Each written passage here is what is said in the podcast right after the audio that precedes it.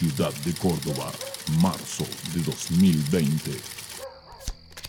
En ninguna otra radio. Otra vez perdí, no.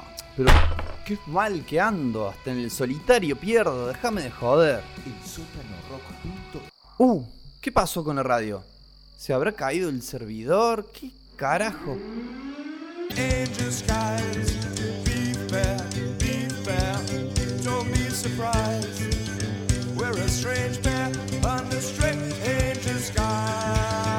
pasando? Este es un mensaje de ¡No! ¡Tiembla todo! Gobierno Nacional.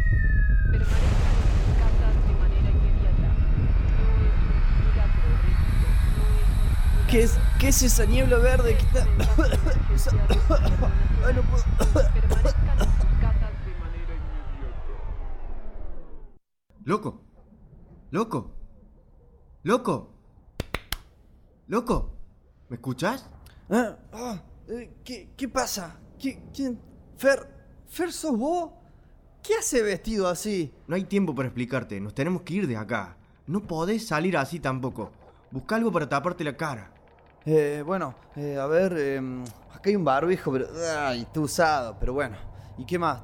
Tengo el casco de la bici. ¿Sirve? Sí, y agarra esos guantes, el papel higiénico. eh, si tenés alcohol gel en el baño, buenísimo. Mira, te traje unas antiparras. Ponete este mameluco y tenés que encintarte todo, ¿eh?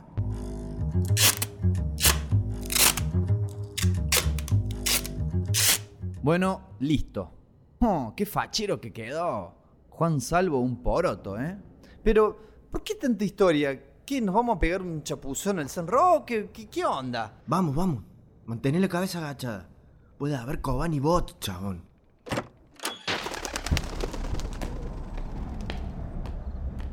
¿Me quieres decir qué carajo está pasando? El que se fue al carajo es el mundo, loquito.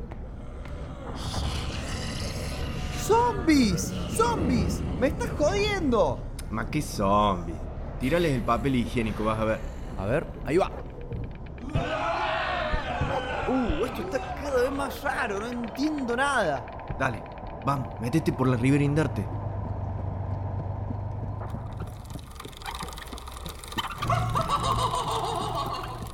Nah, nah, esto ya es mucho. ¡It es real! Nah, tranca. Es piñón fijo nomás. Se empezó a inyectar alcohol en gel. Terminó así el chabón. Uh, no, hubiera preferido ir. Dale, apura. Estamos cerca. Para, para, para, para, para. No sigo un paso más hasta que no me digas qué está pasando. ¿Quiénes eran esos zombies? ¿Qué es esa neblina flúor, eh? Kobani Bots, ¿qué son los Kobani Bots? Piñón fijo dragón, ya es el acabose. Para, para, para, para. Vos no me estarás haciendo la de los sueños de la intro del año pasado, ¿no? Uf, ¿cómo te explico? A ver. Casi estalla la Tercera Guerra Mundial, pero al final no. Y tenemos una epidemia de dengue. Salí de acá.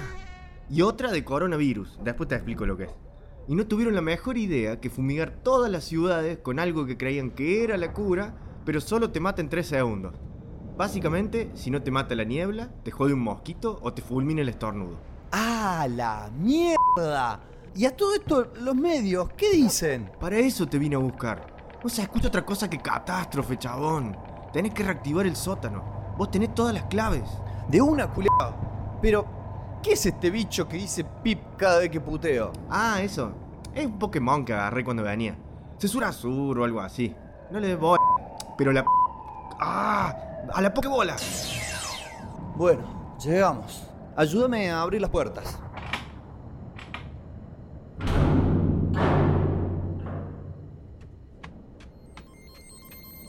Señor loco, ha vuelto, ha vuelto. La profecía era verdad. Eh, bueno, gracias, gracias. ¿Quiénes son estos? ¿Quiénes son? Bueno, a ver, parece que está todo andando. No Nada más hace falta la clave para reiniciar. Este Radio. Listo. Jódeme que esa era la clave. Y sí, si es más complicada me lo olvido. Bueno, ya estamos listos. Vamos a tirar abajo esa transmisión. Uh, le sintonizaron al toque, loco, les gustó, bien ahí. No, chabón. Eso es para los médicos que laburan en la niebla. Pero, para, no entiendo. ¿Qué?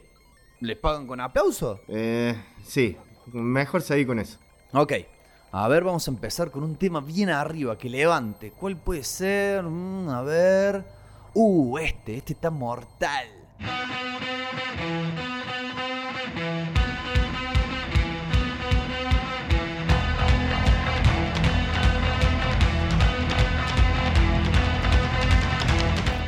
Muy buenas noches amigos, muy buenas noches amigas, muy buenas noches amigues, bienvenidas, bienvenidos, bienvenides. Estamos comenzando tardíamente, sí, lo sabemos, pero estamos comenzando una nueva entrega, una nueva edición que no será una más, que no será una más de Una Cosa de Locos, este programa radiofónico digital, pero que existe también en el éter y que lo hace desde hace ya mucho tiempo a esta parte y que sigue, sigue insistiendo, claro, para tratar de llevarles a todas, a todos y a todes al menos dos horas, bueno, hoy será un poco menos, será una hora cuarenta más o menos, eh, una hora cuarenta y cinco de entretenimiento, información, cultura, algo de historia tendremos hoy también. Eh, aprovecho para saludar, fue ayer, fue ayer, decía un tema de Flemita, pero aprovecho para saludar en la jornada de ayer fue el día de los historiadores y aprovecho entonces para saludar a todas las personas que ejercen esa, esa profesión, ese oficio, esa memoria constante, fundamentalmente a nuestro historiador residente aquí en el sótano rock. Estamos hablando del querido señor Luis Funes, que vendrá después de este programa, que vendrá después de una cosa de locos para ofrecernos su compañía en lo que es una espera eterna, en lo que es esperando a Godoy. ¿Por qué decimos que no es un programa más de una cosa de locos? Mm, si bien, obviamente, claro. Eh, hemos comenzado más tarde, eso ya lo hace diferente de por sí. Creíamos haber dejado atrás ese vicio, esa, ese mal hábito, esa mala costumbre de no comenzar al horario previsto para que la gente que está agolpada detrás del aparato radiofónico nos pueda sintonizar sino que además, eh, y quizás esta demora sea consecuencia de, por ejemplo, el atravesar la ciudad para establecernos aquí, en esta nueva guarida, en este nuevo lugar, en este nuevo estudio de El Sótano Rock que tenemos, no solamente para hacer estos programas que ya están existiendo, que ya se encuentran viviendo, que ya están desarrollándose en esta temporada 2020, sino que también estamos dejando todo de la mejor manera. Ya se encuentra de la mejor manera, incluso estoy maravillado. Mientras hablo con ustedes, mientras hablo hacia ustedes, eh, estoy maravillado viendo ¿no? mis alrededores. eh, en esta instancia, casi, casi podremos denominarlo de un sueño finalmente cumplido, una profecía que la veíamos muy lejana y que finalmente ha visto, ha fructificado, ha visto su, su conclusión, no conclusión definitiva, sino que hemos llegado a un punto de la montaña en la cual podemos ver el panorama y desde allí aventurarnos hacia donde queramos y donde queramos, donde queremos es justamente compartirlo con todas, con todos y con todos ustedes. Por eso les invitamos a todas aquellas personas que si están escuchando esto, quizás tengan latente ese bicho, ese animal de radio presente en ustedes. Y dijeron, ¿y por qué no animarse a hacer un programa de radio? ¿Por qué no animarse a mm, que todas estas voces que tengo en mi cabeza salgan hacia afuera, se expresen, renazcan y etcétera, etcétera? Bueno, tenemos entonces la oportunidad de que lo puedan hacer. Creemos no sé si las mejores condiciones, pero condiciones muy buenas que es en este estudio, en la nueva Kame House, acá en el corazón de Barrio Alberdi. Sería nuestro agrado poder recibir sus consultas, sus propuestas, decir, che, yo quiero, yo quiero hacer eso, yo quiero eh, hacer radio, quiero sentirme parte de ese colectivo. Bien, está todo entonces así dispuesto para que lo podamos hacer juntos, juntas, juntes.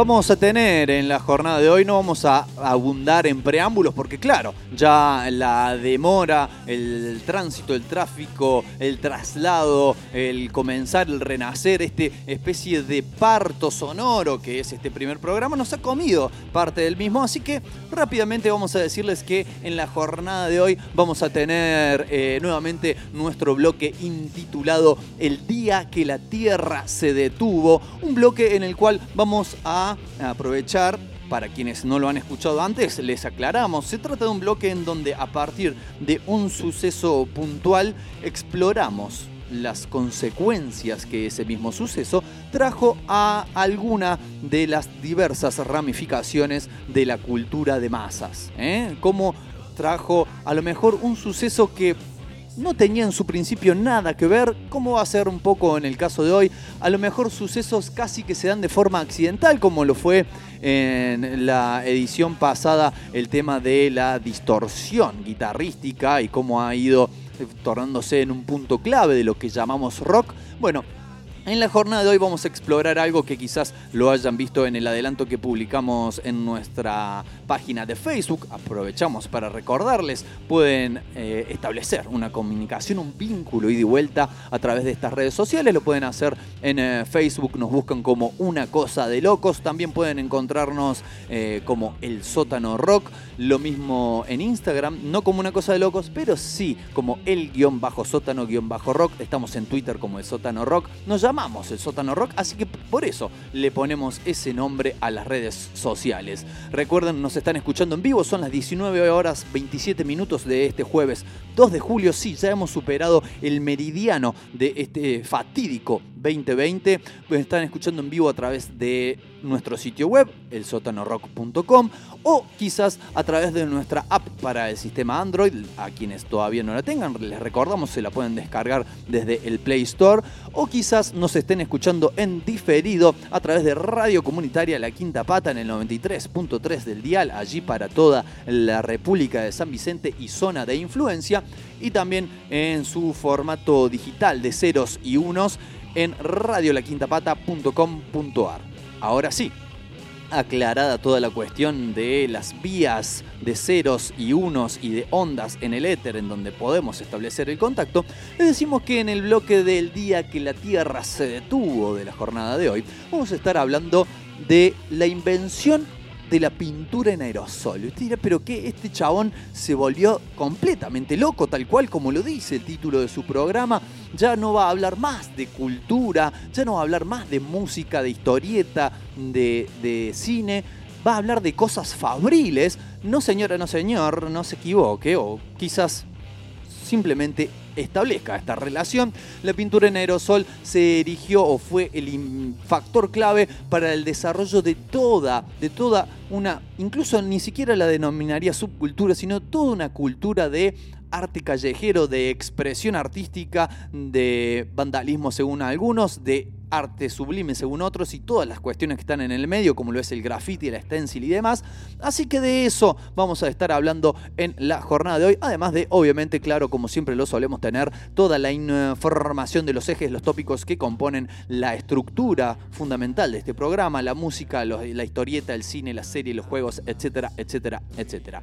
Dijimos entonces sin más preámbulo, vamos a partir ya hacia la escucha de la música. Estamos en una nueva casa. Estamos en una nueva casa acá en la nueva Kame House, acá en el corazón del barrio Alberdi. Y vamos a celebrarlo con música que haga referencia a estas cuestiones. Entonces, vamos a elegir en primera instancia un tema de el el Mark Bolan argentino, ¿no? ¿Eh? Una especie de resurrección de aquel líder de T-Rex, pero en un formato eh, porteño, flaco, longilíneo, desgarbado, pero con mucho rock, mucho soul, mucho boogie, mucho glam. Se trata nada más y nada menos que de Carca, que nos va a estar trayendo una canción que se llama El Camino a Casa. Estaba lleno de autos de camino a casa, por eso hemos demorado en arrancar este programa. Y después vamos con una Banda que ya no existe, pero que supo entregarnos muy buenos momentos. Amigos, justamente acá de la casa de la Kame House, estamos hablando de Del Monte y de un tema que se intitula La Casa Roja.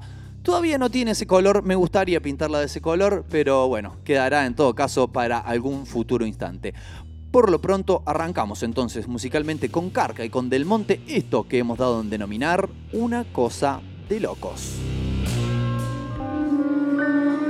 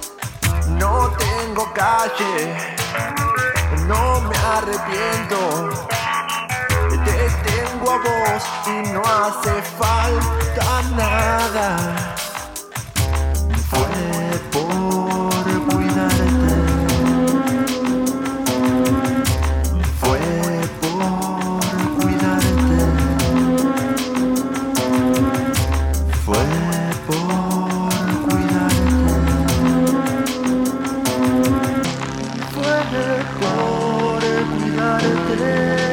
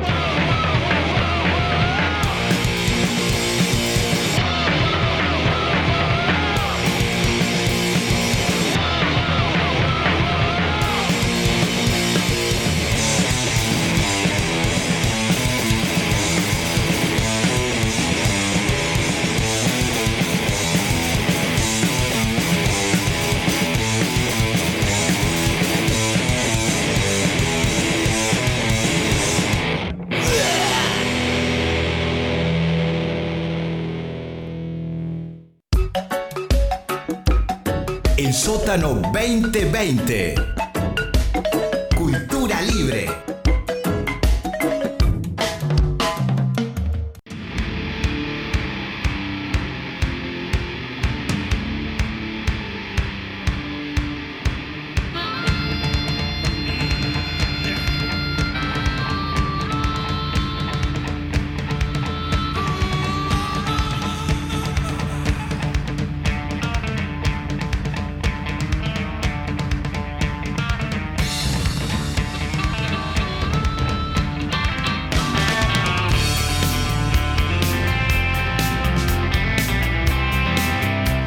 Bueno, primer eh, bloque de cariz informativo en esta edición de Una Cosa de Locos. Escuchamos claramente a los héroes del silencio y este bloque, además de servir de poder nutrirnos de la información correspondiente, también sirve para volver a entablar este viejo debate quizás, quizás inabarcable, quizás inagotable, de los derechos de autor, por llamarlo de alguna manera, del copyright, de si ya está todo inventado, de hasta dónde es homenaje, hasta dónde es inspiración y hasta dónde es plagio, y toda esta serie de cuestiones. La cuestión comienza con el anuncio de que en esta semana se editó, primero en España, suponemos que llegará al resto de países de habla hispana, sobre todo donde el artista en cuestión tiene impacto, un libro que se llama El método Bumburi, donde desentraña una forma bastante particular que al parecer tiene justamente el cantautor Enrique Bumburi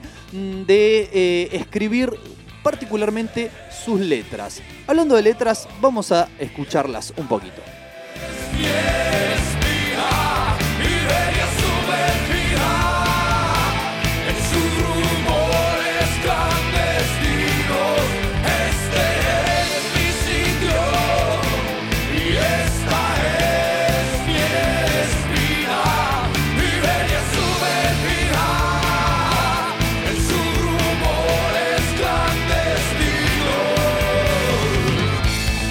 Pues bien, resulta que el autor de este libro, llamado Fernando del Val, poeta, escritor y un par de cosas más, plomero y también dicen que cura el empacho, asegura haber detectado 37 canciones en las que el músico zaragoceño utiliza fragmentos, casi siempre de poemas, ¿no? que es obviamente la forma de escritura más plausible de ser adaptada a canción, de otros autores a los que no cita.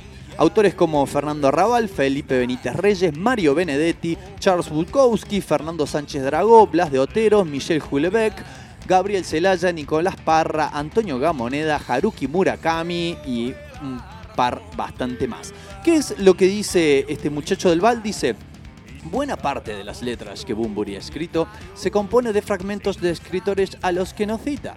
En mi libro se demuestra que la práctica ha sido habitual en toda su carrera y que está presente en muchas canciones suyas con ambición poética y literaria. Y pone un ejemplo eh, en el cual, digamos, se hace bastante evidente esta cuestión, innegable casi podríamos decirlo, que es Claro, esta canción que estamos escuchando de fondo, Iberia Sumergida, donde parte de la letra dice, amanecí con los puños bien cerrados, formulas preguntas con semilla de respuesta, una frase que siempre me pareció bastante brillante, ¿no? Esto de preguntas con semilla de respuesta, esta pregunta donde uno ya casi que está induciendo a la persona que tiene que responder por dónde tiene que ir.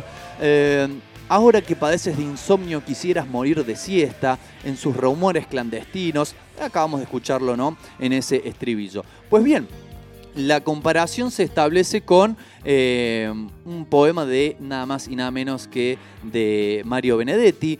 El poema se llama La casa y el ladrillo y está en libro Geografías y dice bastante similar, escuchen. Hoy amanecí con los puños cerrados nos formulan preguntas que incluyen su semilla de respuesta. Ahora que estoy insomne, quiero morir de siesta. Alimenta rumores clandestinos. Esto no es todo seguido, sino que son diferentes fragmentos, pero donde se establecen notoriamente las semejanzas. Esto por dar un ejemplo, no vamos a empezar a mm, deshacer o a analizar o a extirpar todas las frases eh, en las cuales hay similitudes. Dice el autor del libro que ha llegado a contabilizar 539 versos de entre lo que son canciones de Héroes del Silencio y lo que compone e integra la carrera solista de Bumburi, donde se dan estas que ya no son, digamos, similitudes o coincidencias, sino que son claramente versos extraídos casi literalmente de, de producciones literarias. Dice, todo empezó porque Del Val es seguidor, o calculo que a esta altura era seguidor de la música de Bumburi desde la preadolescencia. Claro, es la época en donde se imprime casi a fuego la música que muy posiblemente nos acompañe por el resto de nuestra vida. Escuchaba compulsivamente, compulsivamente sí, los primeros discos de Héroes del Silencio y la primera pista le llega por una amistad. Dice, mi amigo, un amigo de él, se hizo con Geografías, el libro de Mario Benedetti, y me comentó que, yo le, que leyó varios versos que había escuchado en canciones de Bumburi. Eh, este libro, que reúne cuentos y poesías del escritor uruguayo, está publicado en 1984, tres años antes del primer disco de Héroes del Silencio. No parecía ser un caso de casualidad entonces. Dice, como tengo memorizadas sus letras, porque claro, estamos hablando de alguien que era fan.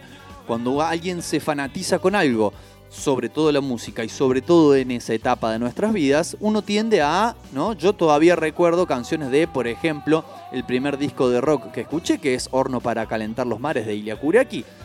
Si me apuraste, canto a capela, no lo voy a hacer ahora, pero si me apuraste, canto a, capela No Way José y me voy a acordar de la letra íntegramente, bueno, tenía memorizadas sus letras el amigo del Val. Cuando abría un libro de Raymond Carver o de Antonio Gamoneda y me encontraba algo, rápidamente lo enlazaba con las canciones y comenzó a archivarlas. Unos 25 años después, o sea ahora, llega el método Bumburi. El autor, este muchacho del Val, reconoce que si el músico hubiese atribuido las fuentes, acreditado los préstamos, entre comillas, en las carpetillas, en el folleto de cada disco, su libro obviamente no habría tenido sentido, estaría todo allí documentado. Y dice, el problema ha sido la opacidad, cómo ha jugado con las letras no compuestas por él califica a esta técnica de escribir como centón, que la vetusta RAE define como una obra literaria compuesta con fragmentos de otras obras. Eso es lo que hace, dice. Una reunión de materiales dispersos y ajenos a su obra que él unifica mediante versos de transición. Es decir, toma una frase por aquí, otra frase por allá y para que no se note tanto, le pone un conector que sí lo ha, lo ha generado él. Ahora bien, hasta acá llegamos con lo que es la información. No le vamos a hacer tanta propaganda a este muchacho para que vayamos todos este, a, comprar su libro, pero la discusión, el debate, puede plantearse en el término de, eh, ¿no es eso lo que hacemos todos? No sucede, mm, está bien, en el terreno de las letras es mucho más evidente que, por ejemplo, en el terreno de la composición musical, porque existen muchas más palabras que notas musicales y muchas más formas de combinarlas, y cuando se lo toma tan textualmente, claro, eh, se hace mucho más evidente y quizás incluso hasta condenatorio, pero si por ejemplo no pudiésemos utilizar progresiones de acordes, melodías que han sido grabadas y editadas con anterioridad, muy posiblemente casi que no podríamos generar nueva música. Allí sí estaríamos en presencia de lo que se llama eh, esto de que está todo inventado. Por otro lado, también podemos esgrimir que efectivamente lo, de hombría de bien, digamos, ¿no? Lo que hubiese correspondido hubiera sido que Bumburi diga, bueno, para tal y tal canción, no sé si me mm, choreé tal verso, no sé si me apoderé de tal estrofa o directamente eh, canción Iberia sumergida inspirada en el poema tal y tal mm, de eh, Mario Benedetti. ¿Hubiese sido lo, lo que había que hacer? ¿Hubiese sido lo justo? Posiblemente sí. Ahora, ¿es el único artista que lo hace? Creería que para nada. De hecho, este, por ejemplo, se me ocurre, sin ir más lejos, canciones del disco de Resistance de Muse, puntualmente tres o cuatro canciones que están fuerte y notoriamente basadas en el libro 1984 de George Orwell, casi que van describiendo la acción del libro. La verdad no lo tengo original para fijarme en el folletín, pero son cuestiones que los artistas suelen realizar y que todos en nuestra vida solemos realizar. ¿Quién no eh, escucha una forma de hablar, una expresión que le resulta graciosa, que le resulta adecuada y la empieza a utilizar de ahí en más y no va a decir, che, a esto en realidad se lo escuché decir al almacenero de la vuelta de mi casa, pero bebo. No, son cuestiones que se generan culturalmente. Así también hay muchos artistas que, por ejemplo, y esto creo que es otra forma quizás mucho más sutil de realizarlo, pero que, por ejemplo, realiza covers, hace versiones de canciones de otros artistas, pero en ningún momento aclara de que se trata de una versión, al punto tal de que al día de hoy muchas personas piensan que son composiciones realizadas por él mismo. Creo que el caso paradigmático, y quizás me esté metiendo con una de las vacas sagradas del rock and roll acá en la Argentina, pero creo que uno de los casos paradigmáticos es el de Charlie García, que ah, no te digo que ha construido su carrera, pero que muchas de sus canciones más notorias, desde Me siento mucho más fuerte sin tu amor hasta Influencia, pasando por otras tantas más, se tratan en realidad de versiones en las cuales pocas veces, si no nunca, el hombre del bigote bicolor anuncia antes, che, esta es una versión de un tema de tal, y lo toca hemos crecido y hasta el día de hoy muchas personas, quizás alguno, alguna, alguna de ustedes que están del otro lado se haya sorprendido de saber que esas dos canciones en realidad no pertenecen a su autoría. Claro, posiblemente en el librillo del disco esté señalado de que así son y estén los créditos correspondientes, pero para el, eh, a ver, el acervo cultural general, esas canciones pertenecen a Charlie García. Entonces, llegamos a una conclusión, en este caso, será bastante difícil, claro está, porque este, habrá tantas pareceres y posiciones como personas estén eh, enteradas de este momento. Eh, creo que si bien no es algo que esté bueno el hecho de que se apodere sin citar ni reconocer en ningún momento a los autores de los cuales tomó esta inspiración, creo que tampoco es algo que resulte tremendamente condenatorio al punto de que mm, lo descartemos o el vocablo que este, está mm, de moda, eh, lo cancelemos a Bumburi, ¿no? No creo que sea para tanto.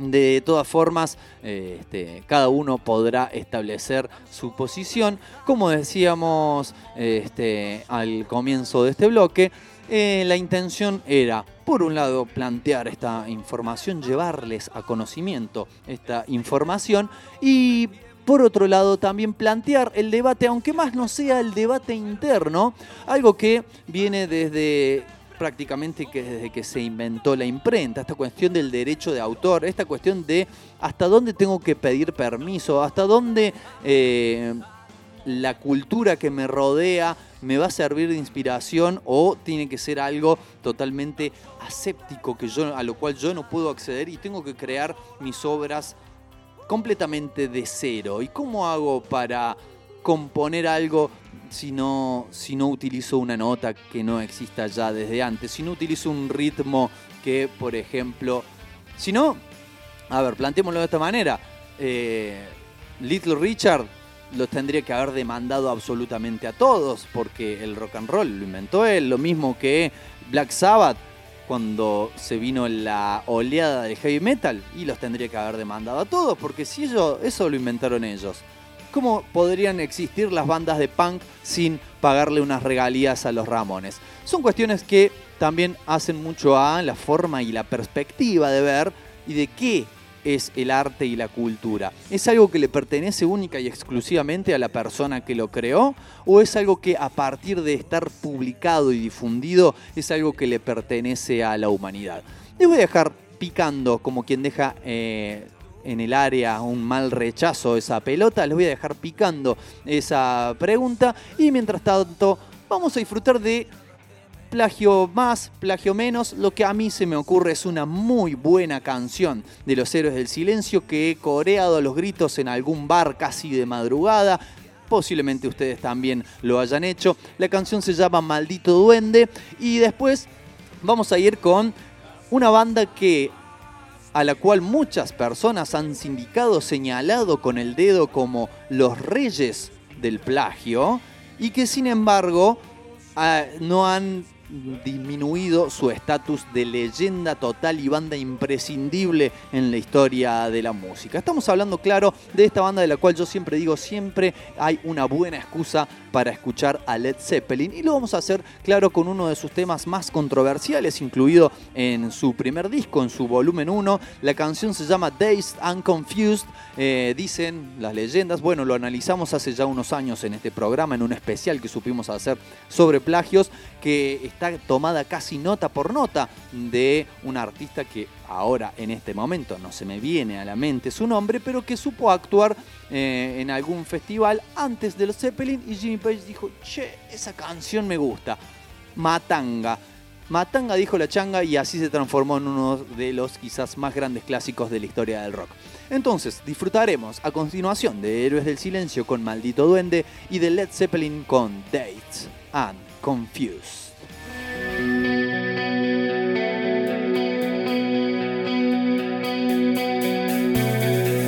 He oído que la noche es toda magia y que un duende te invita a soñar.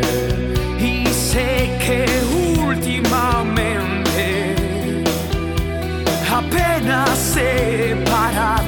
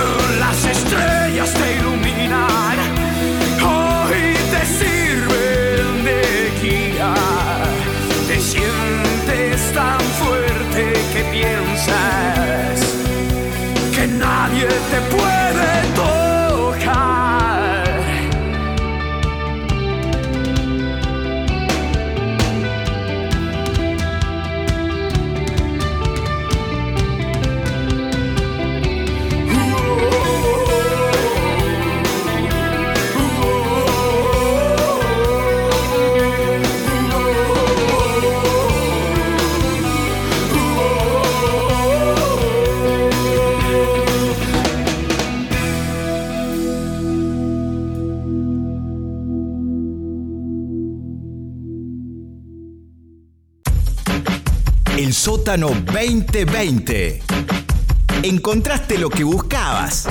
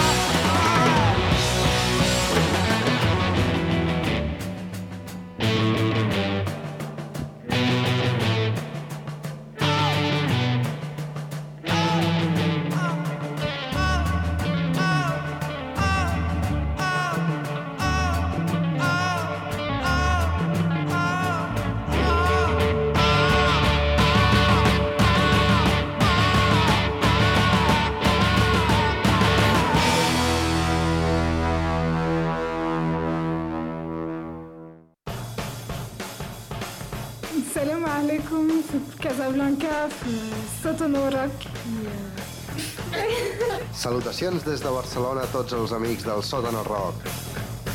El sótano. Radio Rock. 24 horas al mundo.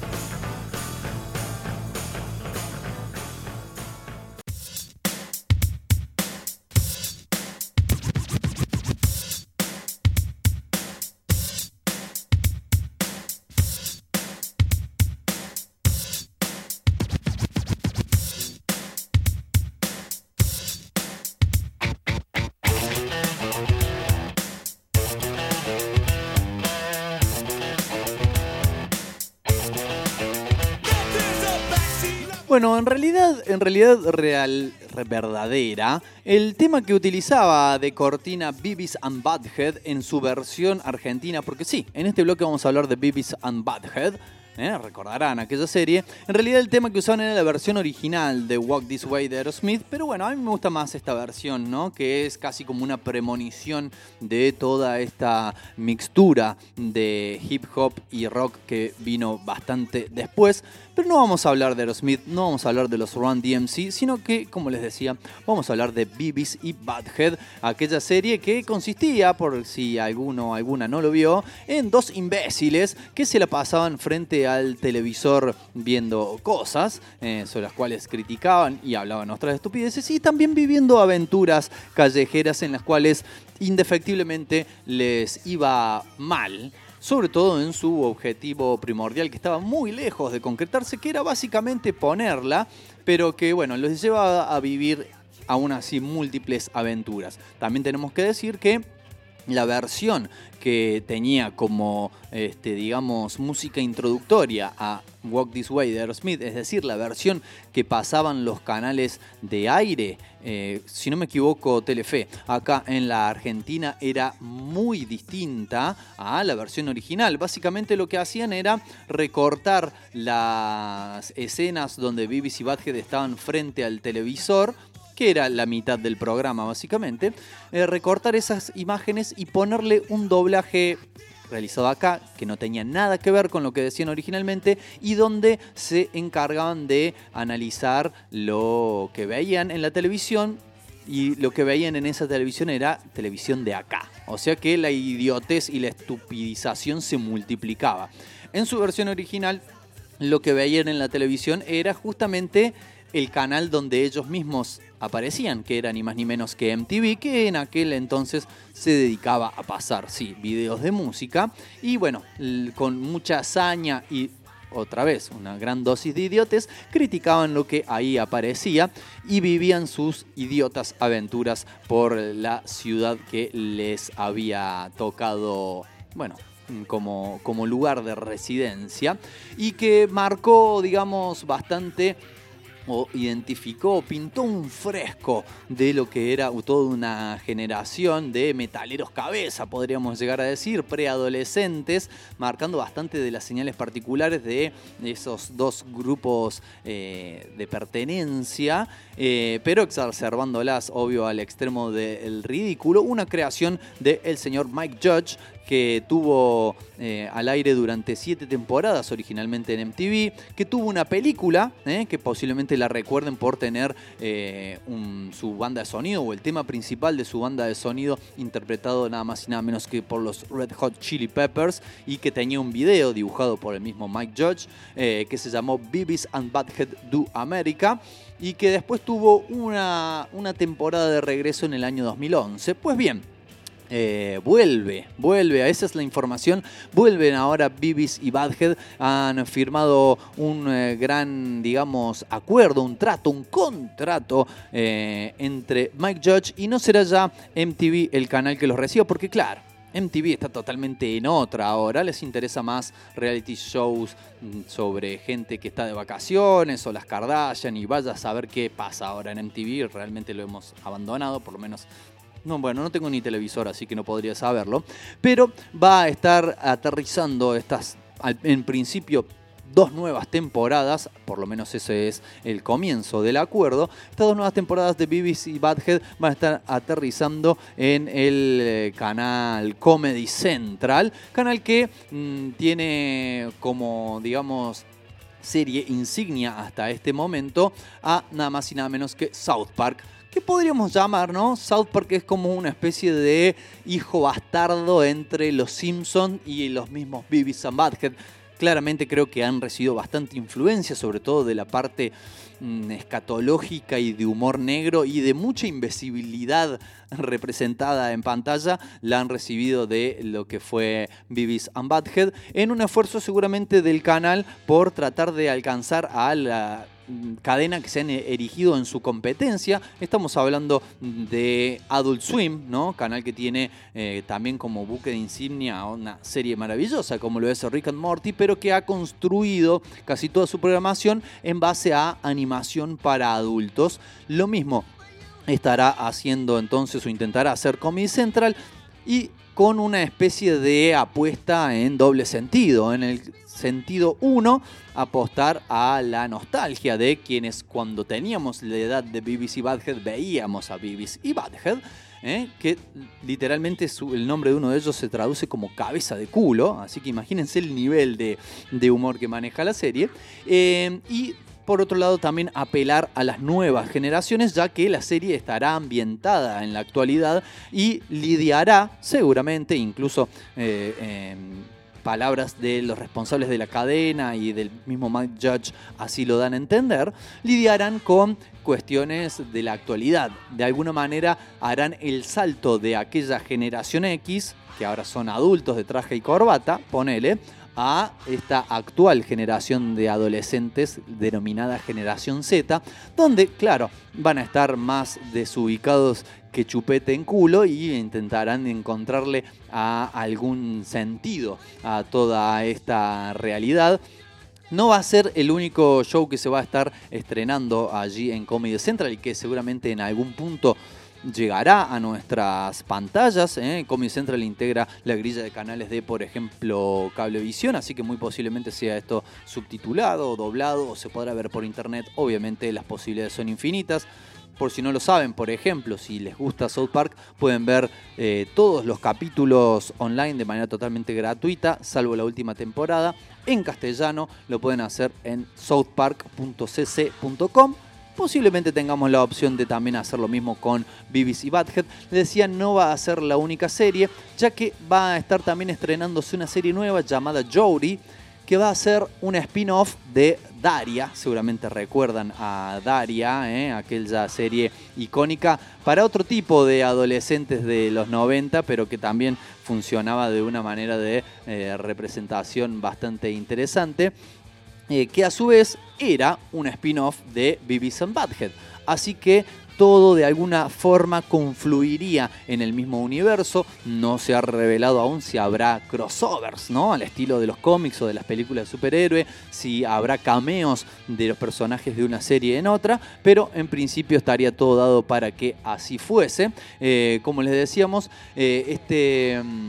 Este contrato no solamente eh, incluye la realización de estas eh, dos eh, temporadas que habrá en principio, sino que también habrá especiales, capítulos especiales o especiales, digamos, en formato de película televisiva, de, según lo que especifica legalmente la letra chica de este contrato, este muchacho Mike Judge va a estar bastante atareado porque se va a encargar de escribir, ¿no? guionar, producir y también dar las voces, prestar su voz, hacer el doblaje de los dos personajes principales. Los imitaría ahora, en su momento me salían muy bien, pero bueno, mis condiciones gargantísticas no me lo permitirían. ¿eh? Mi médico me retaría después cuando vea el estado y me diría, che, pero ¿por qué tenés de vuelta la garganta así? Y porque estuve imitando a BBC Badhead y me diría, ah, entonces sos más boludo que ellos mismos.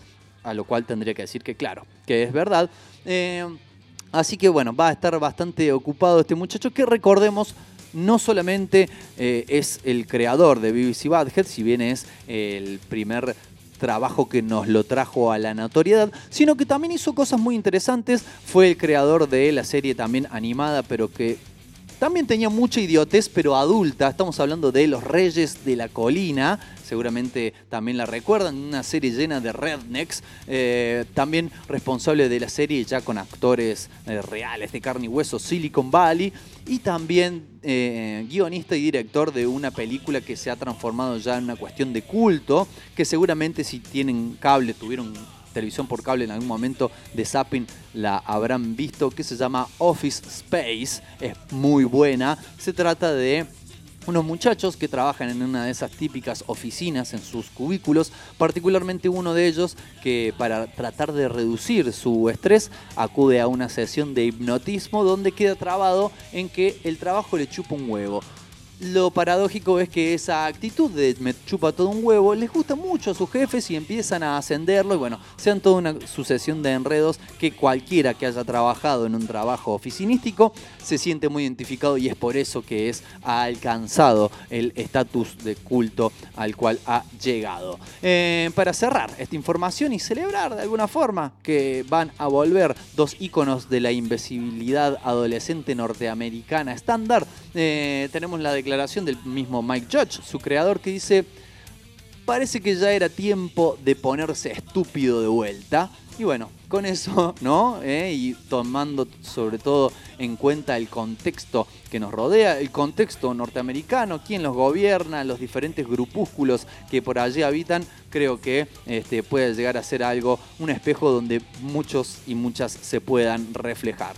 Ahora, Vamos a ir a la música. Si ustedes vieron a Bibis o a Badhead en algún momento, recuerdan que cada uno tenía eh, remeras, siempre la misma remera, donde salían nombres de bandas. Eh, quizás se trate, sí, de una crítica del autor a posiblemente, si lo analizamos, los fanáticos más cabeza que haya de bandas de, de música, de rock.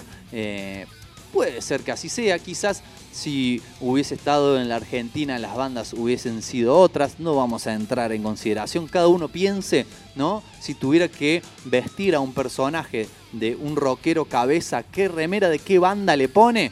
Se los dejo para ustedes, no quiero avivar más el fuego de la polémica, pero BBC Badhead tenían remeras de ACDC y de Metallica, dos bandas que, pese a tener un público bastante cabeza, disfrutamos bastante, así que la vamos a volver a disfrutar. En primera instancia, un tema que me llena, me llena el corazón de nostalgia, se me brotan las lágrimas, porque era el tema introductorio de el primer programa relativamente fijo que tuvo esta emisora, que tuvo el Sótano Rock. Ahora que estamos acá, que tenemos estudio propio, recuerdo aquellas noches kamikaze, ¿eh? Noche kamikaze programón. Le mando un abrazo al querido Martín Sosa, que obviamente sigue en esta embarcación. Un abrazo al querido Guy Gijena, otro de los fundadores de esta radio, que empezaban todas las noches de martes con este tema que se llama TNT. Y después vamos a escuchar a Metallica con Whiplash, un par de canciones cabezas para mover la misma en esta fría noche de jueves, acá en una cosa de locos.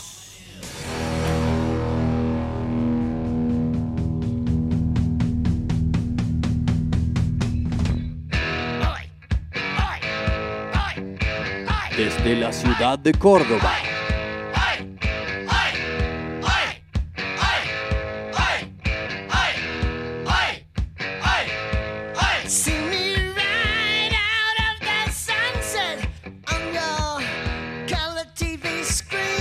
A partir de este momento,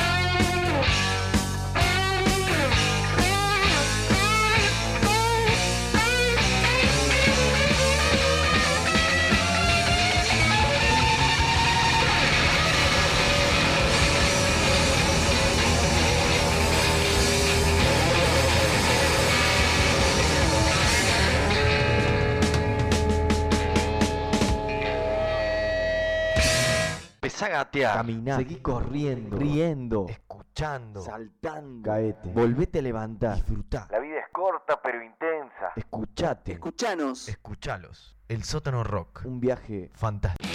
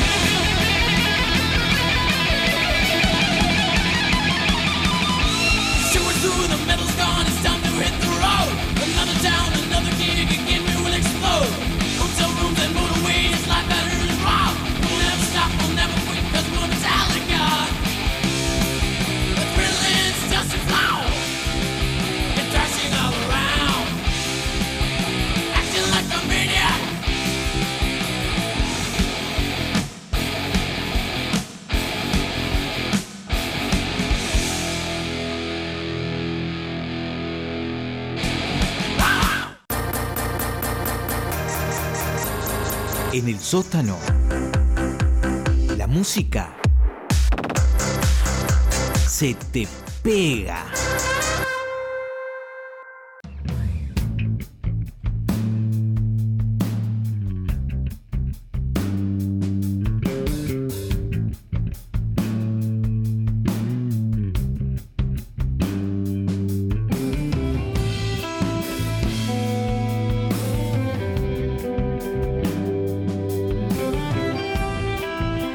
Hora 20, 26 minutos y comenzamos aquí este bloque intitulado El día que la Tierra se detuvo, donde vamos a mm, incluso tratar de elaborar eh, un suceso puntual y su impacto hasta el día de hoy sobre una de las ramas del arte de la que todavía no habíamos hablado. Ya hablamos de la música en dos oportunidades, hablamos también de la historieta con la creación de Image Comics, hablamos de la huelga de guionistas y su impacto en el cine y las series.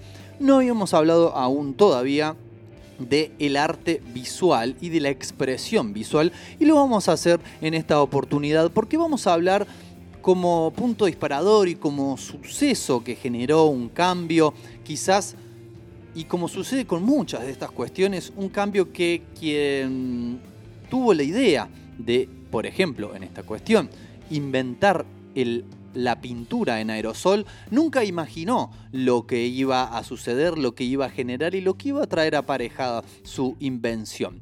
Em, Comencemos diciendo que claramente no vamos a ser tan cabeza de termos para creer que nunca se pintaron las paredes antes de la invención de la pintura en aerosol. Claramente esto no es así. Dicen algunas informaciones que esto viene eh, desde los albores de la humanidad, de- por lo menos de la civilización. Dicen que en la antigua Grecia, así como se dice que la prostitución es el oficio más antiguo del mundo, dice que fueron también las primeras en pintar las paredes poniendo allí eh, dónde, en qué lugar se las podía encontrar y cuál era su la tarifa por prestar sus servicios. También en el Imperio Romano con una función similar.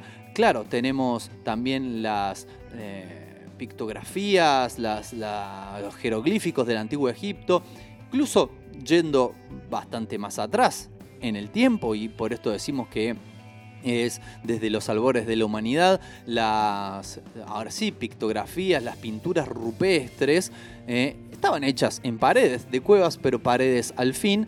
Incluso viene desde hace ya mucho tiempo atrás, desde mucho antes del siglo XX, que ya hemos dejado atrás también, este dicho que dice que las paredes son la imprenta de los pueblos, ¿no? Algo a lo cual se me antoja, no le falta para nada razón. Pero el cambio el boom y sobre todo eh, el desarrollo de expresión artística vino aparejada, se nos ocurre a nosotros, por la invención de la pintura en aerosol. En realidad el aerosol en sí eh, existe, su, su invención existe desde antes. Si vamos a ponernos a hilar fino, Incluso lo podemos emparentar con el método del el sifón, ¿no? Esta cuestión de verter, expulsar líquidos de un objeto que los contiene sin tener que volcarlos sobre un vaso, sino, ¿no? Quien ha, ha tomado soda en sifón lo sabrá muy bien cómo funciona. Esto fue inventado en Francia en el año 1837 por un hombre llamado Perpiña. ¿eh? De ahí, no sé, viene la soda. No sé por qué se llama soda, pero viene de ahí. Eh, en mil, recién en 1862 la tecnología del aerosol o esta cuestión del spray, podríamos llamar, fue incorporada a latas de metal eh, por primera vez, pero como sucedía por ejemplo también con las primeras computadoras, sus contenedores, su mecanismo era demasiado grande y pesado para ser utilizado en cualquier uso práctico. En, eh, 19 en 1899 los inventores Helbling y Persch patentaron el uso de una serie de compuestos químicos como eh, propulsantes, ¿no? Como el elemento que hace que cuando se abre la válvula salga el chorro de aerosol disparado para afuera.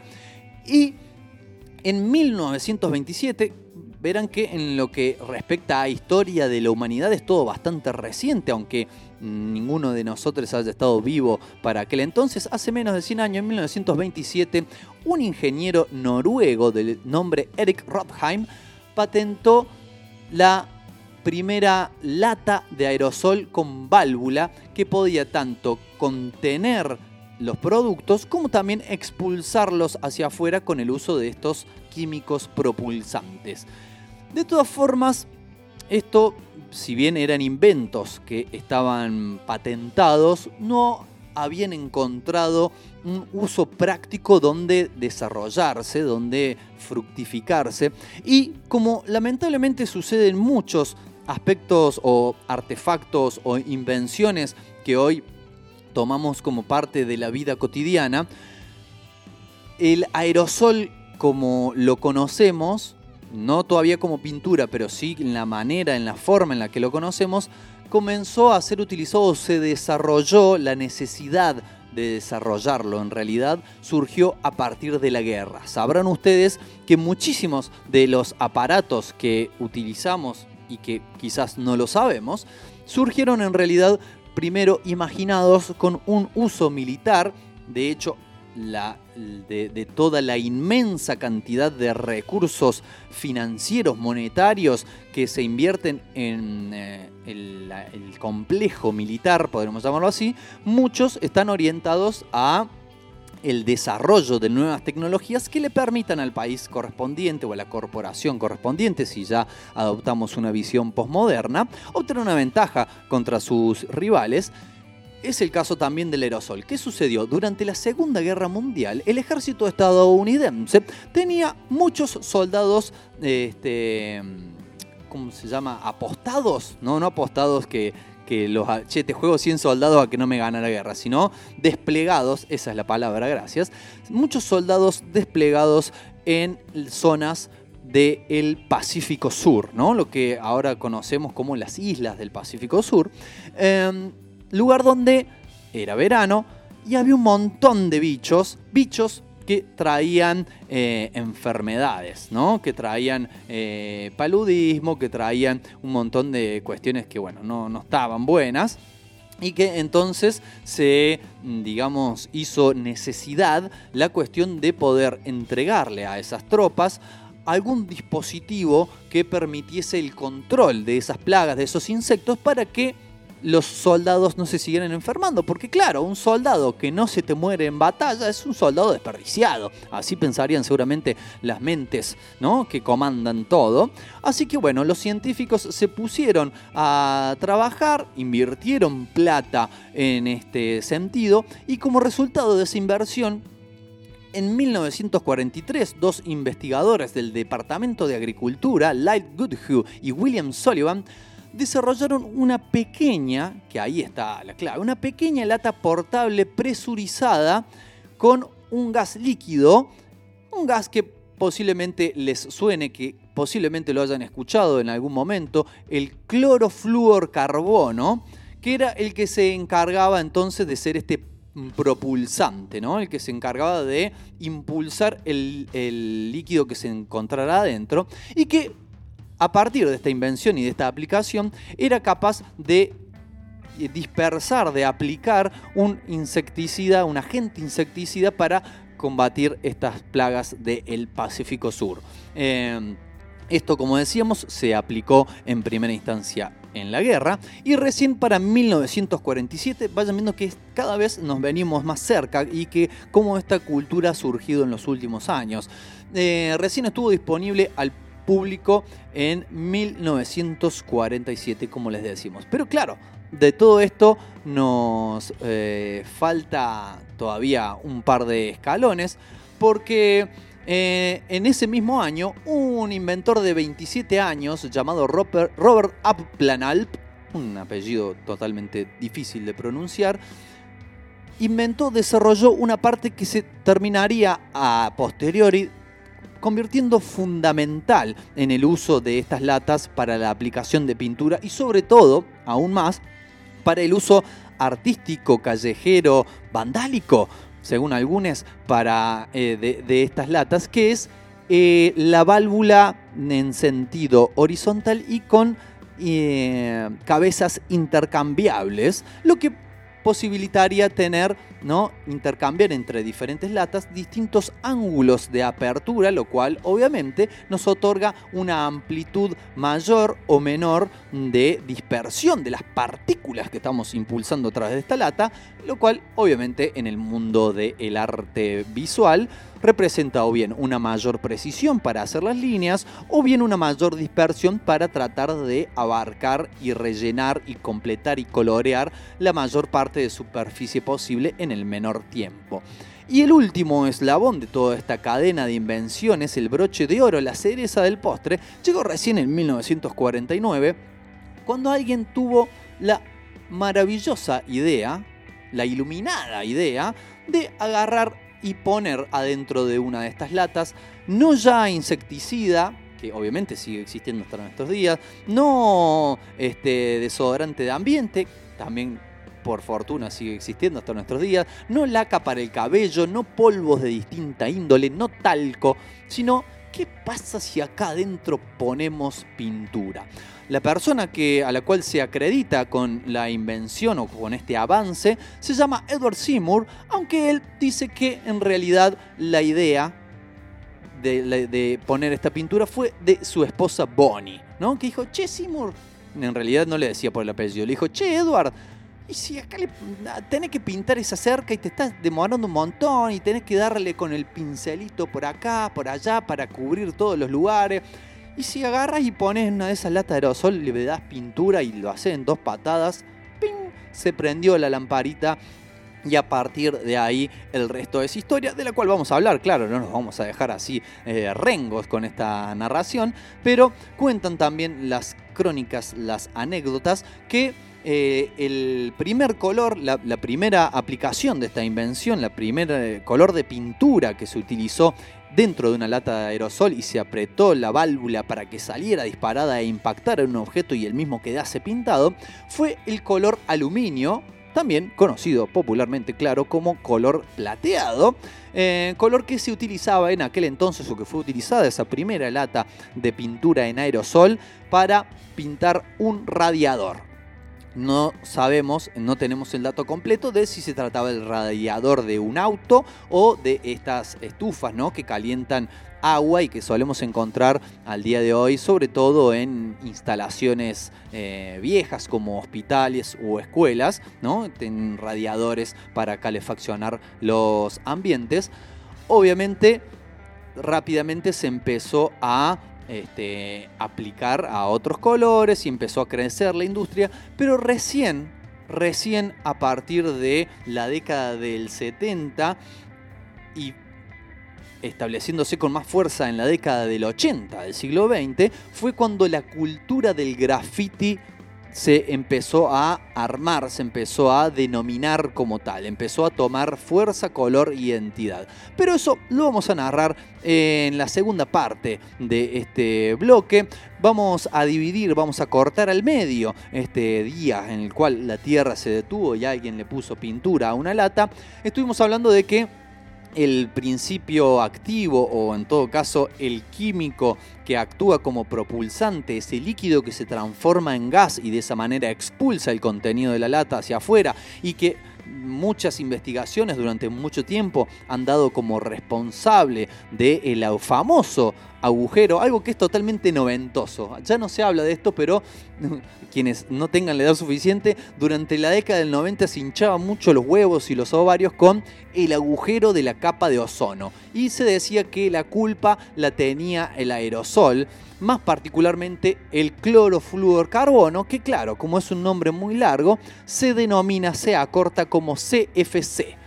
CFC que es también la denominación corta en siglas de un barrio de la ciudad de Córdoba, el barrio de Cofico, barrio que a su vez vio nacer a una banda de rap que adoptó esa misma denominación y es lo que vamos a escuchar ahora. Vamos a escuchar al CFC haciendo uno de sus temas insignias, una banda que ya no existe pero que supo pasar en su momento por el sótano roco y estamos a full con la nostalgia. Vamos a escuchar al CFC haciendo cuando nos vengan a ver.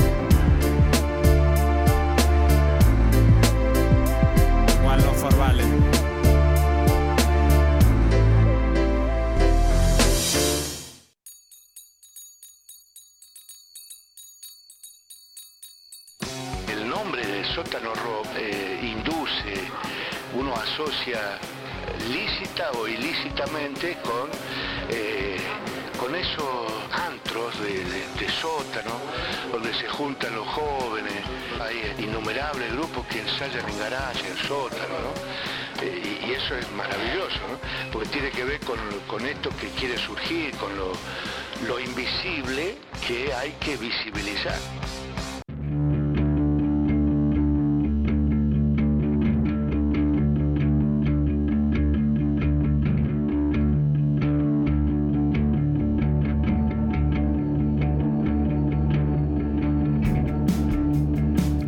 Aunque parezca que sí, aunque parezca que todo está hecho más o menos a la Bartola, no fue casual el hecho de la elección de este tema del CFC como cierre de esta primera parte del bloque o de aquella primera parte del bloque, además de que tiene la sigla del químico que está en todas las latas de aerosol, es un tema de hip hop y el graffiti, la expresión de muralismo hecha con latas de aerosol, no sé si lo estoy definiendo bien, pero ya no importa, eh, forma parte integral de lo que es la cultura del hip hop, al punto tal que quienes viven, se desarrollan y se... Mm, su sangre brota de hip hop, definen a este movimiento como integrado por tres eh, aristas o tres elementos diferentes, el cual quizás el más conocido es el rap, ¿no? Eh, la, parte musical, eh, los MC, los DJ, etc. Eh, tenemos la parte del baile o el breakdance, los B-boy y B-girls, ¿no? Quienes dan vueltas en el suelo y demás. Hacen mucho más que eso, claro, estoy haciendo un reduccionismo semicabeza. Y otra parte integrante de todo el pack, del combo de la cultura de hip hop, es la del graffiti. Y es algo que ha ido creciendo justamente de la mano de lo que fue el nacimiento del rap y del hip hop como movimiento musical y por eso están tan hermanados también. Em, ¿Cómo comenzó esto? A partir de que eh, ya existía el instrumento. ¿A quién habrá sido el primero que, se le ocurrió pintar una pared y poner su nombre en la misma? Porque así comienzan casi todos los grafiteros, o por lo menos quienes utilizan las latas para pintar, es haciendo lo que se conoce como tags, o bien ¿no? poniendo su nombre, sus iniciales, su seudónimo, de una manera más o menos artística en paredes de mientras más lugares pueda, mejor. Eh, muchos atribuyen, hoy estuve viendo, ¿no? tratando de adquirir material y conocimiento para este bloque, un documental que pueden encontrar en YouTube completo y subtitulado. No son muchas las oportunidades de poder encontrar eso, así que quienes se interesen en este tema, búsquenlo. Se llama Bombit, Bomb de bomba, It como el payaso, Bombit, eh, no como Bombita Rodríguez, o sí, pero sin la última letra que donde habla de que la historia en realidad nació en uh, la ciudad de Filadelfia en la década del 70 de un muchacho que se hacía llamar Cornbread, que empezó a... Este, tenía una lata de pintura en aerosol, obviamente la creación de este artefacto era para pintar cómodamente sin tener que mm, completar todos los resquicios con un pincel como se hacía antes, sino darle masa y ya está, te queda completo pintado. Y dijo, che, esto está bueno para poder hacer mi nombre. Y entonces empezó a hacer su nombre en las paredes. Esto rápidamente se trasladó, fue imitado y floreció enormemente en la ciudad de Nueva York, donde se hicieron célebres sobre todo las pintadas en los vagones de trenes y sobre todo en los vagones del metro, del subterráneo de New York. Tenemos, por ejemplo, la portada de justamente el disco Subterranean Jungle de los Ramones, donde podemos ver a los cuatro muchachos en la puerta de un vagón de tren todo grafiteado, ¿no? Grafiteado fundamentalmente con esto, con los nombres, con la insignia, con el seudónimo de quienes lo hacían, como digamos herramienta o unidad básica de la expresión. ¿Qué era lo primero que quería expresar esta gente? ¿Quién soy? Yo existo. Y entonces, para que se sepa que yo existo, quiero tener una voz, para que se sepa que yo existo, voy a pintar mi nombre en todos estos lugares. Una cuestión que, si bien como decimos, floreció allí en Nueva York, ha ido teniendo sus diferentes vertientes y sus diferentes variantes y sobre todo su diferente estilo en casi todas las ciudades del mundo. Así es como eh, en New York se hacían grafitis de una forma, eh, en Londres se hicieron de otra, en San Pablo, Brasil, por ejemplo, existe una manera muy particular y muy icónica de realizar estos grafitis, eh, quizás menos artística, menos colorida, pero donde vieron que muchos grafiteros, muchos tagueadores o muchos bombarderos, ¿no? Pues a esto de bombit se le llama la cuestión de ir ilegalmente en un lugar y pintar rápido y tomarse el palo para que no venga la yuta. Que el componente ilegal es una parte esencial del atractivo también del graffiti. Y los muchachos paulistas dijeron, pero che, todas esas letras entrelazadas, medio curvadas, no se entiende un choto lo que dice ahí. Nosotros vamos a pintar todas las letras separadas. Y así es como el graffiti en San Pablo, todas las letras están separadas, muy diferente a como se hace en otras partes del mundo, donde en cada lugar ha ido adquiriendo su propia, podríamos decir, idiosincrasia pictórica, su propia estética, pero algo, como decíamos recién, de lo que casi ninguno escapa o que es un componente esencial en todos los lugares, es esta cuestión de que lo liga a la ilegalidad, que lo liga al peligro, a la aventura, a la velocidad, al escape. Y es por eso entonces que la lata de pintura en aerosol se ha tornado fundamental para el desarrollo, para el nacimiento primero y el desarrollo después de esta práctica que pese a que algunos grafiteros digan, no, yo lo que hago no es arte, es pongo mi nombre, claramente o por lo menos a mí, ¿no? Se me ocurre que es arte. Y que es la cuestión de, primero, la velocidad. Uno, si quiere pintar en una pared donde no tenés permiso para hacerlo, y si vas con un balde de pintura y un pincel o diferentes pinceles y, te y vas a demorar un poco y corres mucho riesgo de que te agarre la policía. En cambio, si vas con una lata psh, psh, y a la mierda, en cinco minutos ya lo hiciste o menos y te tomas el palo. Además, otra cuestión fundamental es que La lata pinta sobre cualquier superficie. No importa si la pared está lisa como una mesa de billar, o si es rugosa, o tiene ladrillo visto, o le falta un pedazo de reboque. No importa, la lata es democratizante, universalizante. Vos apretás, la pintura sale y el lugar, sea lo que sea, queda pintado. Así que eso también ha favorecido, ha sido un componente fundamental del desarrollo. Obviamente, muchos grafiteros se quedan en esta cuestión del nombre, pero otros en un momento se cansan de eso y dicen, che, bueno, me cansé de poner mi nombre. Y a partir de ahí es donde han empezado a desarrollarse como, digamos, algunos con un mensaje social, de crítica social fundamentalmente profundo, otros con un mensaje un poco más abstracto, artístico, pero abstracto al mismo tiempo, otros con pintadas de, por ejemplo, sus clubes de fútbol. Tenemos el ejemplo acá en Córdoba de si bien no ha, no ha sido hecho, me parece, con aerosol, o por lo menos no la mayor parte, tenemos el creo que sigue siendo vigente el récord del graffiti más largo del mundo, el que se encuentra frente a la terminal de ómnibus y que pertenece a la hinchada de Belgrano, que eh, tiene una extensión larguísima, eterna casi.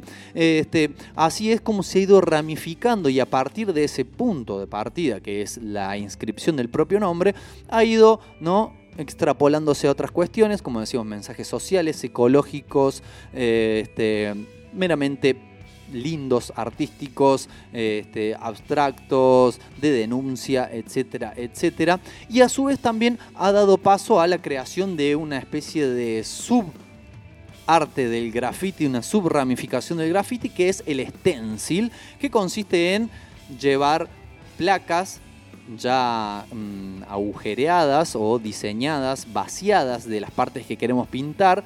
Fundamentalmente se suele hacer con radiografías o algún material similar, donde muy rápidamente se la pone contra la pared, le, das masa, ¿eh? sin importar la habilidad que tengas con la lata, le das masa, retiras la filmina, la radiografía, el material que sea que estaba calado y te queda, pum, la frase o el dibujo.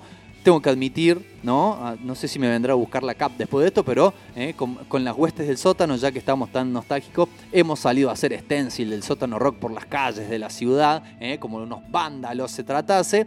Em, pero que también, comenzando con esta cuestión de mensajes breves, cortos, rápidos, ha evolucionado en todo un tipo de arte, incluso al punto tal de llegar a eminencias como Black Rat o como el mismo Banksy, que seguramente habrán escuchado nombrar en más de una oportunidad, gente que hace del stencil ya una cosa totalmente, digamos, expansora, ¿no? que- que tiene múltiples interpretaciones porque no solamente se tratan de dibujos completos hechos con varios niveles de stencil, con una calidad que vos decís, che, no, ¿en serio pintó esto en 10 minutos?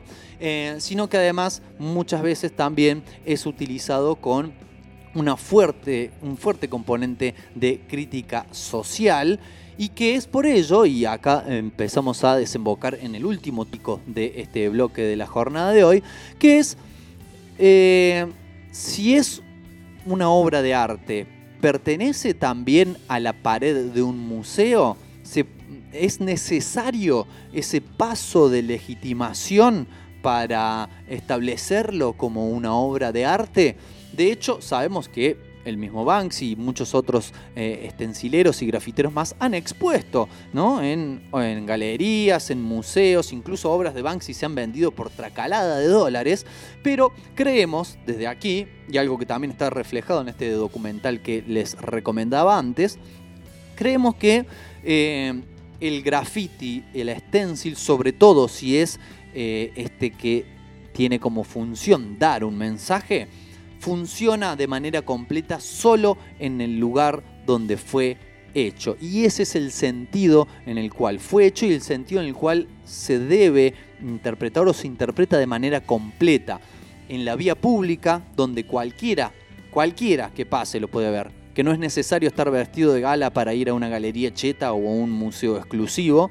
Eh, en algún lugar donde además tenga una significancia particular, si es que esa es la intención del autor. Por ejemplo, no va a ser lo mismo un graffiti que critique a la sociedad del consumo o de eh, la necesidad permanente de crédito, no va a ser lo mismo colgado en la pared de un museo que en la pared del costado de un banco. Obviamente no va a tener el mismo peso simbólico y que además también tiene esta cuestión de, eh, este, podríamos llamarlo entre comillas, vandalismo. Yo lo llamo este, de alguna manera rebelarse contra el poder establecido. Al poder establecido no le gusta que las paredes hablen y va a hacer todo lo posible por evitarlo. Y es por eso que también el stencil, el graffiti como hecho artístico y social tiene sentido pleno en ese lugar de pertenencia, las paredes de una ciudad y se completa allí. Y además, y también otro punto importante a tener en cuenta y que todo grafitero, todo muralista lo sabe, es la potencial, eh, el potencial efímero que tiene su trabajo. Alguien que hace un graffiti, alguien que hace un mural, alguien que hace un stencil, una pegatina, sabe que muy posiblemente eso no esté ahí para siempre. E incluso, e incluso puede que lo haga con esa intención de que esa obra no esté ahí para siempre, para toda la posteridad y que no exista nada más que en fotos para, la, para el registro de la obra a posteriori y que el día de mañana o el dueño de la casa eh, no le guste y le pinte encima, o venga otro grafitero y haga su grafiti encima de ese, o demuela en el lugar donde estaba hecho y esa obra se pierda. Pero eso es algo que siempre tienen en mente, en consideración y que forma además también, considero, parte del sentido de la obra. Amigos y amigas, hasta acá llegamos, ¿no? Estoy como así en esta versión un poco más, con un cambio menos de mí mismo, me siento medio, eh, medio un pastor, un pai. ¿eh? Amigos, amigas, hemos llegado prácticamente ya, nos separan dos minutos de las 9 de la noche, hemos llegado ya al final de este programa, este primer programa de una cosa de locos en los nuevos, novísimos y espectaculares estudios aquí del Sótano Rock. Veremos si para la próxima emisión, el próximo jueves, que va a ser feriado, ¿eh? vamos a ver si lo hacemos, estamos en tratativas con la patronal para ver si el 9 de julio hacemos una cosa de locos, pero sí para la próxima emisión intentaremos hacer también en simultáneo por lo menos alguno de los bloques en formato streaming a través de las redes para que puedan apreciar lo que es este lugar. Nuevamente alentamos a que vengan, a que conozcan este lugar, a que charlen con nosotros, nos contactan por nuestras redes, ya saben dónde nos pueden encontrar, el sótano rock, nos buscan en Facebook, nos buscan en Instagram, nos buscan en Twitter, nos escriben por allí, nos ponemos de acuerdo, también pueden escribir el mail, radio arroba elsótanorock.com y será cosa de encontrarnos, charlar y que sean felices haciendo radio, que es lo que queremos. Eh, hemos llegado al final, esperemos que haya sido bastante iluminador este recorrido por cómo en la invención de un objeto de uso cotidiano terminó propiciando la creación de toda una rama de no solamente el arte, sino de expresión social que también se me ocurre es tan o más importante que lo anterior. Nos vamos a despedir nos vamos a despedir con un clásico porque, bueno, ante la duda, ¿eh? Ah, les decimos, obvio, quédense, quédense en la sintonía del sótano rock porque ya en minutos nada más este, se viene esperando a Godoy. ¿Vendrá Godoy? ¿Vendrá Godoy hoy? ¿Nos dejará plantados? ¿Nos dejará de cara? ¿Nos dejará mirando una vez más el paso inclemente de las agujas del reloj? ¿O finalmente desafiará el frío, el distanciamiento social, las calles y llegará hasta nosotros? Lo sabremos, lo empezaremos a saber dentro de minutos nada más. Mientras tanto les dejamos con un clásico, decimos, ante la duda, si no sabes de qué color pintarlo, pintalo de negro. Nos vemos, que tengan un excelente fin de semana.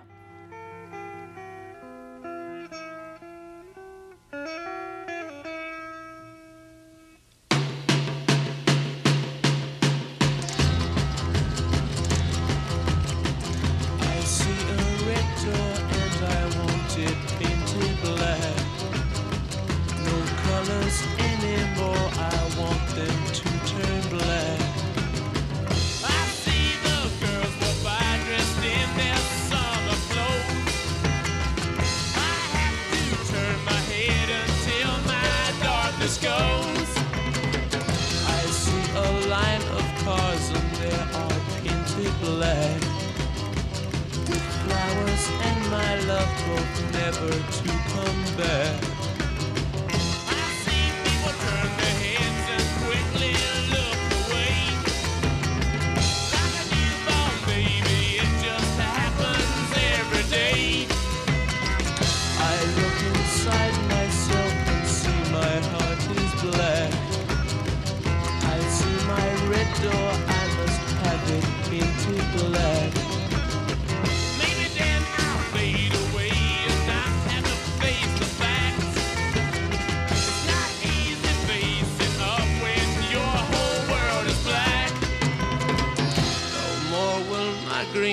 indigo turn a deeper blue. I could not foresee this thing happening to you.